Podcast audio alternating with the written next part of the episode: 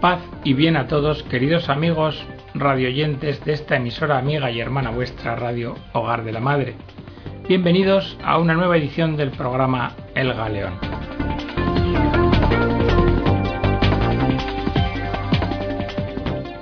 El programa de hoy va a desarrollar la idea de la carencia de hogar en la condición moderna de las personas.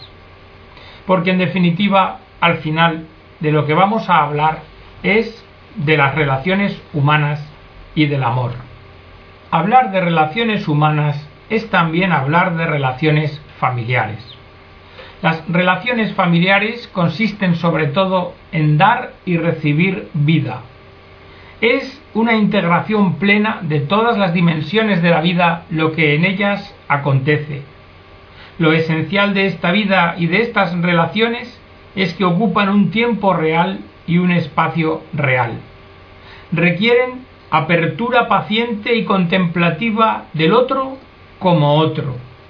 Requieren compromiso perseverante, presencia constante de cada uno en los demás y sobre todo, y lo saben bien muchas familias, esta presencia es más precisa en épocas de alegrías o de sufrimientos intensos.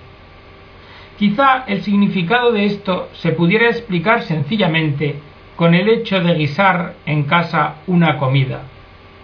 Porque la comida que verdaderamente se ha hecho en casa resulta distinta de la preparada en la tienda o de la precocinada. En esta comida casera se empieza partiendo de cero e implica un determinado aprovechamiento o sentido del tiempo, del espacio de la materia y del movimiento. El tiempo que se invierte no se considera una pérdida, sino una condición necesaria para obtener una comida humana, hecha con un amor especial, con el amor que corresponde a las familias. Porque la vida que constituye la comunión de personas familiar genera un sentido nuevo y característico del lugar, y lo transforma todo. Diríamos que constituye una domesticación del espacio y del tiempo. Sin embargo, hoy vemos el fenómeno de que hay como una carencia de hogar propio de la condición moderna y que esta carencia cada vez es más común. Nos lo comenta Wendell Berry en su libro de Haydn y dice que la mayoría de las veces no hablamos de nuestra sociedad como una realidad desintegradora, pero sin embargo la experimentamos. Sentimos o deberíamos sentir una preocupación sin límites por los síntomas que demuestran la desintegración. Divorcio, enfermedades venéreas, asesinatos, violaciones, deudas, bancarrotas, pornografía, insomnio, embarazos de adolescentes, niños sin padre, niños sin madre, suicidios, asistencia social y psicoterapéutica para niños, residencias de ancianos, guarderías infantiles, residuos tóxicos, contaminación de los suelos, agua y aire, secretismos y falta de transparencia en las administraciones, engaños manifiestos de los gobiernos, crímenes gubernamentales, abuso de drogas, promiscuidad sexual, el aborto mismo como control de natalidad, explosión de las basuras, situaciones de pobreza desesperada, desempleo, riquezas conseguidas sin esfuerzo, y podríamos seguir. Toda esta larga lista, cuya realidad nosotros vemos y experimentamos, nos van a enfrentar al pensamiento y a la reflexión. Y tenemos la costumbre de aislar cada uno de estos problemas que hemos dicho, lo que implica un error de planteamiento, porque los problemas entrañan una unidad radical. Todos tienen que ver con una desintegración, con una ausencia de comunidad. Y esta ausencia de comunidad contrasta como ya lo vieron desde Homero hasta Tolstoy, con el hecho de que lo que es digno llega al hombre gracias a los vínculos que ha anudado con sus semejantes y por el sentido de pertenencia a la tierra. Ningún hombre está solo porque ningún hombre puede estarlo. Ningún hombre puede conseguir que los efectos buenos o malos de su vida reviertan únicamente en sí mismo.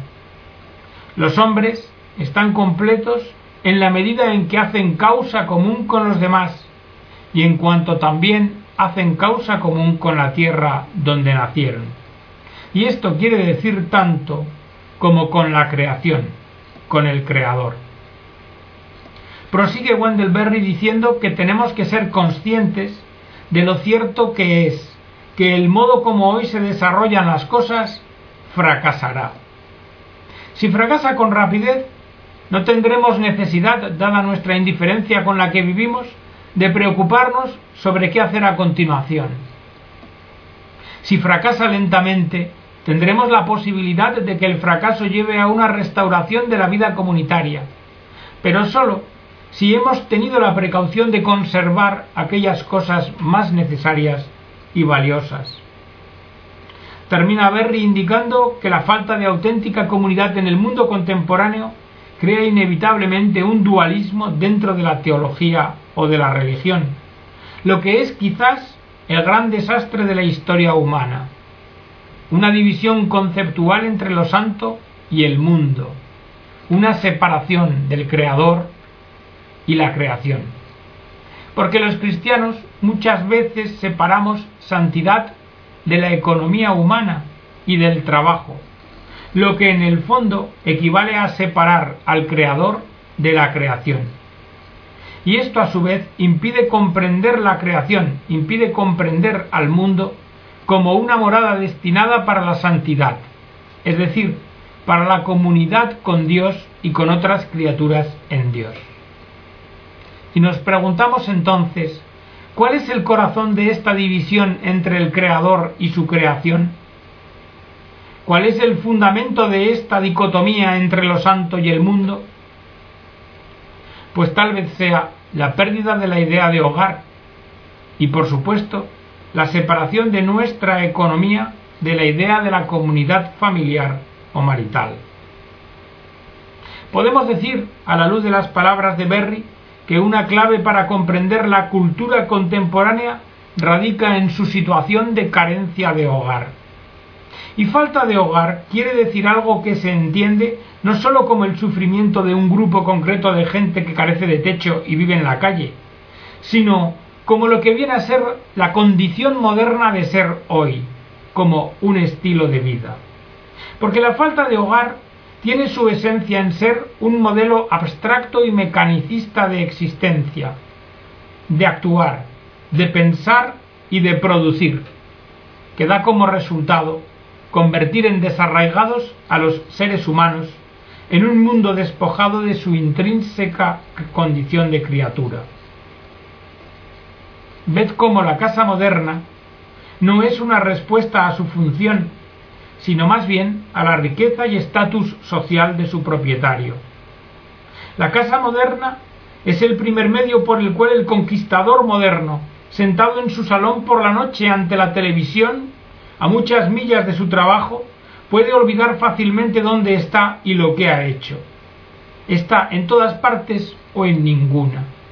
Todas las cosas en su entorno, todas las cosas en la televisión le hablan de su éxito, su confort es la redención del mundo, su casa el emblema de su estatus, pero no es el centro de su interés o de su conciencia.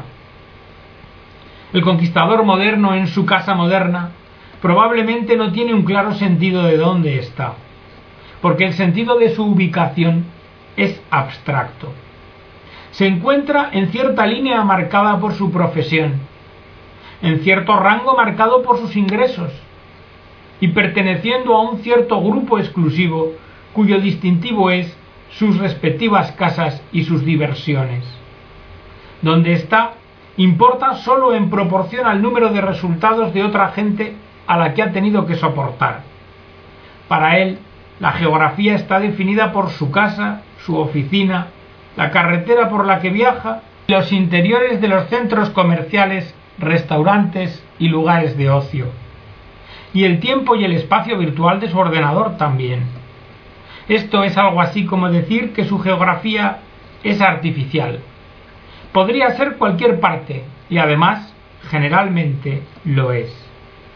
Este sentido genérico de ubicación mundana es un reflejo de otro tipo de desconcierto. Esta persona moderna no sabe tampoco dónde está moralmente. Asume que como miembro de la raza humana es soberano en el universo. Asume que no hay nada que pueda hacer que él no deba hacer, nada que él pueda usar que no deba usar. Su éxito, que por ahora parece indiscutible, es que se ha liberado de cualquier orden que pueda implicar restricciones o imponer límites. Como los héroes fantásticos, ha abandonado su casa, ha dejado atrás todas las ataduras y limitaciones domésticas y ha salido fuera al mundo para buscar su fortuna. Sobre este tema que estamos tratando, también reflexiona Virginia Held y sugiere que deberíamos sustituir el paradigma de hombre económico por el paradigma de la madre y el hijo. Virginia Held, frente a contemplar las relaciones contractuales entre individuos interesados por sí mismos o desinteresados unos de otros, frente al modelo del hombre económico como representativo de la humanidad, que concibe las relaciones entre personas como intercambios entre individuos, contrapone como modelo las relaciones entre personas en una familia, que son parcialmente constitutivas de lo que son sus miembros. La felicidad de una persona comprometida en la maternidad, dice Virginia, no es el resultado de un trato egoísta.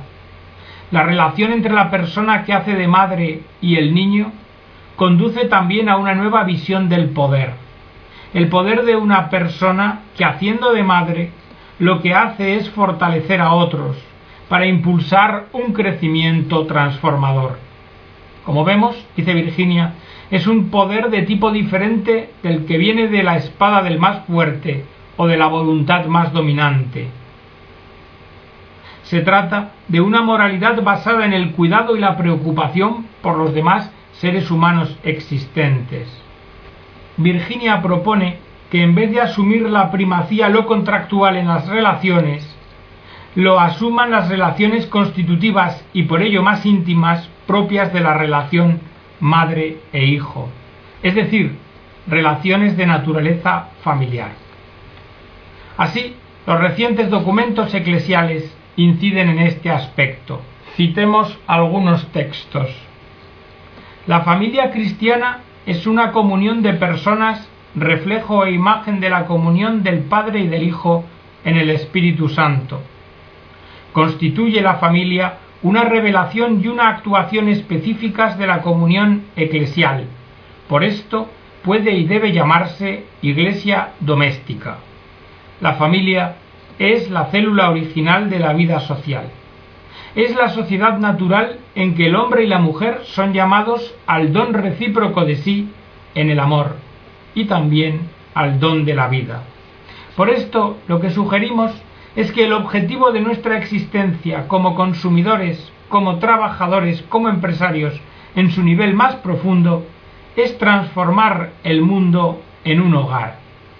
Significa que en nuestras decisiones como consumidores o en nuestro ámbito laboral, en nuestras profesiones libres, en nuestros negocios, debamos garantizar la primacía de actitudes y modelos de actividad que son propios de la comunidad familiar sin negar en modo alguno ni la necesidad ni la importancia de los aspectos mecánicos o abstractos de las cosas. ¿Y por qué? Porque el mundo, en su ordenamiento original creado por un Dios que es amor, un Dios enamorado de la creación, está llamado a convertirse en el lugar de una comunidad de personas, la que se da en un espacio y en un tiempo concretos. Algunos podrían verse tentados de explicar aquellos elementos de desintegración social y comunitaria que antes definimos como un colateral de la globalización. Pero frente a este argumento el cardenal Francis George ya indicó que los fenómenos culturales en sí suelen ser ambiguos o neutros. Depende de los valores y la ética que los animen cuál sea su significado. Dentro de este contexto, es tarea fundamental de la Iglesia extender dentro del mundo su propia realidad como comunión de personas, y especialmente dentro y a través de la familia, que es la Iglesia doméstica, el lugar donde la comunidad encuentra su primer hogar, por decir así, mundano. Parece que necesitamos, por tanto, reflexionar la materia.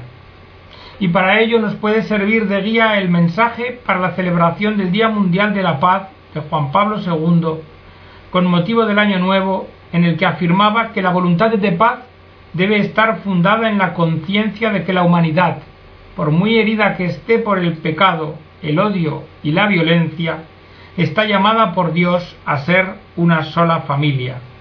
Por esto insistía el Papa en que ha llegado el tiempo para una reflexión nueva y más profunda sobre la naturaleza de la economía y sus objetivos, y en consecuencia sobre el mismo concepto de prosperidad siendo necesario renovar el derecho internacional y las instituciones internacionales. Por tanto, debemos reflexionar en que tenemos que iniciar un camino más solidario, estableciendo una red de interdependencia económica, política y social dentro del proceso de globalización que esté animado por unas relaciones más bien de naturaleza familiar. Como el Papa afirma en Dominum et Vivificantem, la dimensión interior y subjetiva del pecado encuentra en cada periodo de la historia, y especialmente en la era moderna, su dimensión exterior, que adquiere forma concreta como el contenido de la cultura y la civilización, como sistema filosófico, ideológico y como programa para la acción y la configuración del comportamiento humano. La imprescindible liberación de las estructuras resultantes del pecado es un asunto no sólo de la voluntad moral, sino también del orden objetivo. Es por esto que los cristianos debemos domesticar el tiempo, el espacio, la materia y el movimiento, que es tanto como decir debemos domesticar las instituciones y las tecnologías, para impedir de esta forma que se constituyan en estructuras de pecado. Y esto es un imperativo de nuestro llamado a la caridad de Cristo que a todos nos apremia. Y hasta aquí, queridos amigos, un extracto de el artículo de David Sindler, La carencia de hogar y la condición moderna. Y siguiendo con la necesidad de transformar el mundo con relaciones verdaderamente fraternales, vamos a terminar el programa leyendo dos cartas de Monseñor Santiago Agrelo. La primera se titula Cristo resucitó y el mundo se me llenó de hermanos.